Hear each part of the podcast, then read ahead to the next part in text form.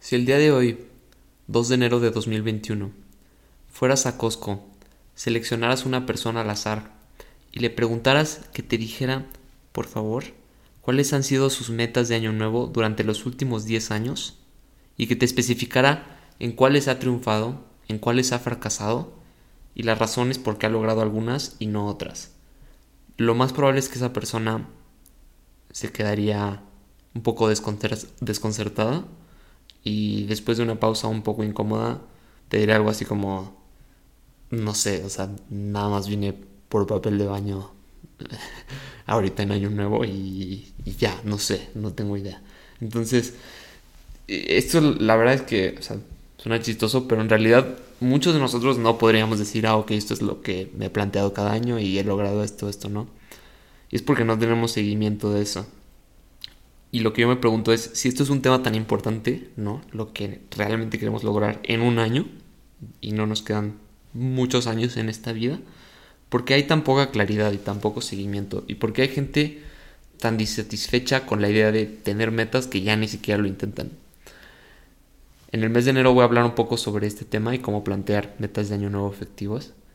En esta, en esta primera parte voy a hablar de las tres razones más comunes por, la, por las que la gente falla en sus metas de año nuevo y tan solo el hecho de plantearlas creo que va a brindar mucha claridad sobre los esfuerzos bien intencionados de muchas personas que a veces acaban en frustración.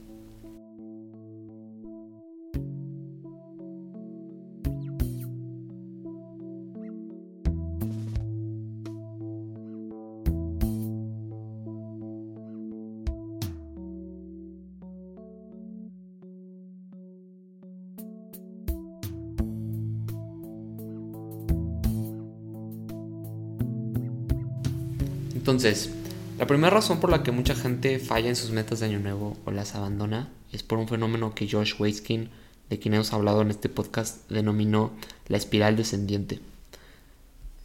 Josh Waitzkin es, fue un atleta de alto nivel, ¿no? ocho veces campeón nacional de ajedrez, dos veces campeón mundial de tai chi, cinta negra en jiu-jitsu, etc.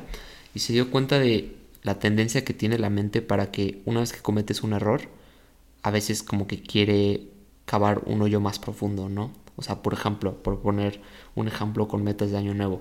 Supongamos que Susi, que fuma, no sé, una o dos cajetillas al día de cigarros, se pone la meta de dejar de fumar completamente, ¿no?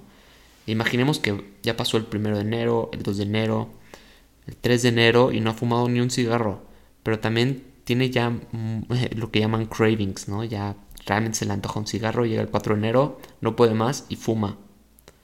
Entonces, la espiral descendiente sería decir, ah, ok, como ya fumé, pues ya valió, ya rompí mi meta, ya valió, todo se fue al traste y echarte dos o tres cajetillas de jalón por la culpa. Todos hemos vivido una forma de esto, ¿no? La clásica es como, no sé, rompes tu dieta a la hora de la comida, entonces dices, ya valió, te sientes mal, llegas a tu casa y te comes una dona. Esa es la espiral descendiente y no sé por qué la mente entra como en este modo de cavar más profundo el hoyo. Pero la solución es muy simple es la regla que el experto en hábitos James Clear denominó Never Miss Twice. La traducción literal sería no falles dos veces, pero en realidad la interpretación es no, falles dos veces seguidas. Hizo una gran solución a, a esto de la espiral descendiente. Entonces, por ejemplo, si Susie, cuya meta era no fumar, fuma un cigarro, puede decir, ah, ok, never miss twice. Entonces ya en la noche ya no fumo. O la gente que rompió su dieta, bueno, en la noche la respeta. Si faltas al gym, está bien. El día siguiente, pues ya vas. Y así ya es como never miss twice. Y eso está cool. Ahora, ¿qué pasa si a pesar de que, por ejemplo, Susi, que en este ejemplo fuma muchísimo, ¿no? Dos cajetillas al día. ¿Qué pasa si fuma un cigarro y luego dice never miss twice, pero, pero no puede, o sea, después echa otros dos y luego otros tres y no sabe qué está pasando, como que algo está fuera de su control. Eso nos lleva a la segunda razón por la que mucha gente falla en sus metas de año nuevo. Y básicamente es tener metas poco realistas dadas tus circunstancias actuales. Entonces, por ejemplo, si fumas dos cajetillas de cigarros al día, es poco realista asumir que de la nada vas a dejar de fumar. Ya hay todo un sistema de de hábitos eh, alrededor del cigarro. Hay, hay razones psicológicas por las que el cigarro te ayuda. Quizá tu trabajo es muy estresante y no has aprendido formas de manejarlo. Entonces es un problema complejo y asumir nada más que lo vas a abandonar, pues no es realista, ni siquiera es inteligente. Entonces la solución realmente es tener metas más modestas. Y digo, esto se puede manifestar de mil formas, ¿no? Alguien que no hace ejercicio puede decir, sabes que voy a hacer un Ironman en abril o en mayo. Eh, o alguien que, no sé, este tiene problemas con sus finanzas, de la nada decir, sabes que voy a yo comprar mi propia casa. No sé, hay como mil ejemplos de metas poco realistas, porque suenan bien, suena padre ponerlas en Facebook, suena cool decirle a tus amigos de que este año, no sé, voy a dejar de fumar. Pero en realidad el enfoque, si queremos triunfar, el enfoque efectivo es ponerte metas mucho más realistas, aunque tome más años lograrlas. Por ejemplo, si Susi dijera, ok, no sé, para junio mi meta es, en vez de una cajetilla al día, media cajetilla. Y para diciembre, en vez de media cajetilla, solamente cuatro o cinco cigarros. La verdad no sé ni cuántas cajetillas tienen, cuántos cigarros tienen las cajetillas. Pero, pero bueno, el punto sería irlo bajando y aparte complementarlo, no sé, con, no sé, psicoterapia o hacer ejercicio o algo que le ayude a manejar los problemas que el cigarro está manejando por ella. Entonces al final de año, en vez de fumar una o dos cajetillas, ya está fumando, no sé, tres o cuatro cigarros. Es un gran progreso. No suena tan padre como decir este año dejé de fumar, pero es un gran progreso. Y el siguiente año ya puede tener una meta más ambiciosa. Y quizá en dos o tres años de ponerte metas así realistas, quizá no tan pomposas o tan eh, magnánimas o grandilocuentes, pues en realidad una persona como Susi, pues en dos o tres años de ser perseverante en pequeños objetivos, podría lograr algo que mucha gente no logra en toda su vida, que es dejar de fumar. Y yo creo que eso es un gran logro.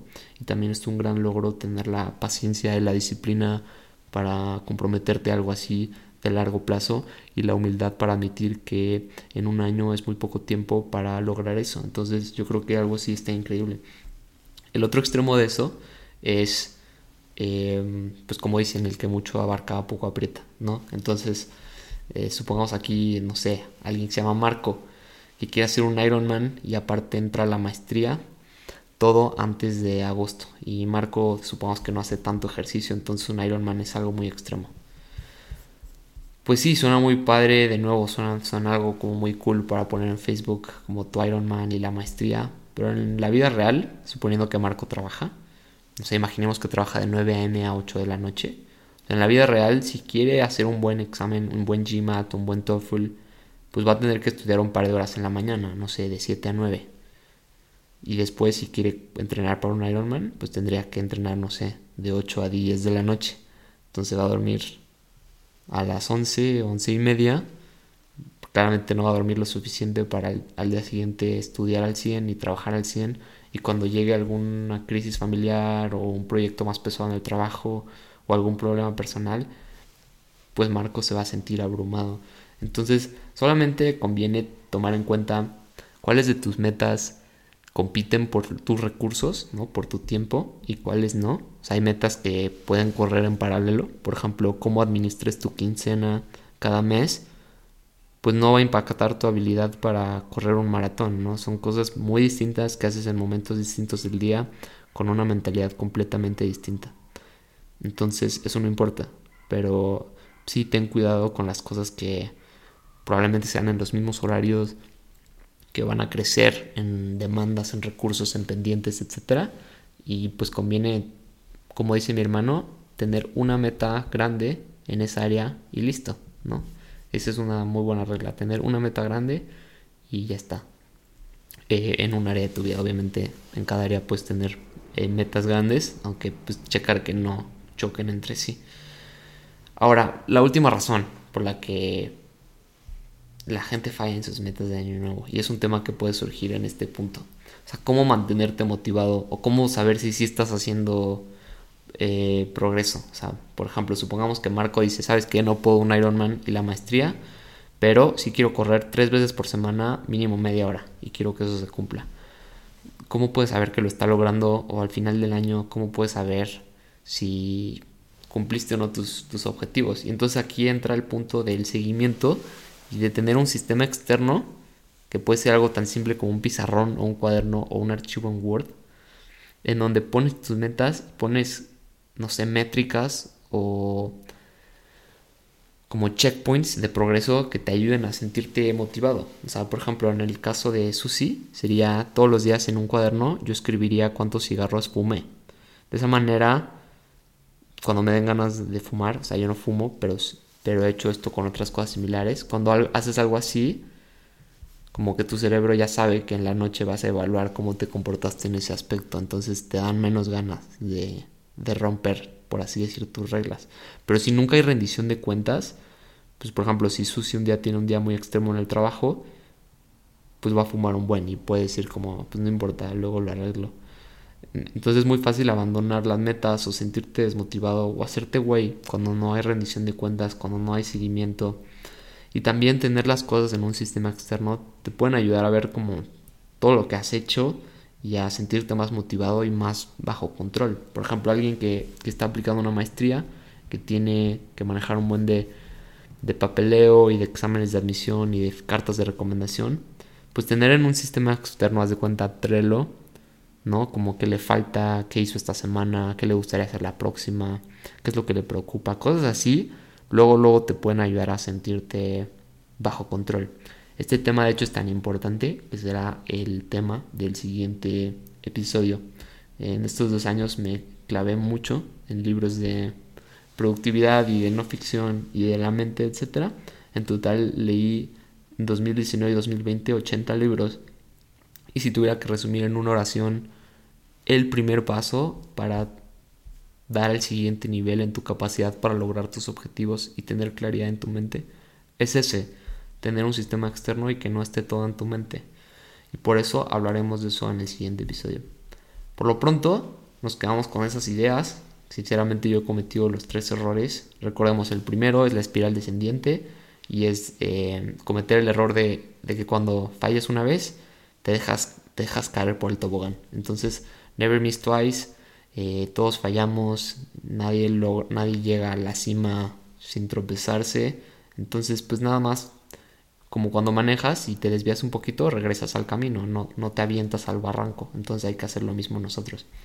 El segundo error, recordemos que es bueno tener metas realistas, aunque suenen pues menos sexys, es muy importante que sean realistas, que nos una buena forma de saber que tu meta es realista es si luego luego te sientes motivado para cumplirla y como que tienes una mezcla entre miedo de si no sabes si se puede, pero también emoción y confianza de que ya quieres trabajar en ella luego, luego. Eso es como una buena señal. Y por último, darle seguimiento, ¿no? Eh, de aquí hay muchas formas de lograrlo. De eso hablaremos en el siguiente episodio, pero por lo pronto puedes pensar tú algunas, ¿no? Ya sea tener un pizarrón, un cuaderno en la noche en que revises diario, ciertas métricas, etc. Eso es todo por hoy. Espero que puedas plantear metas realmente como buenas para, para tu vida y también que pues que venga lo mejor para este año, ¿no? Muchas gracias y que estén muy bien.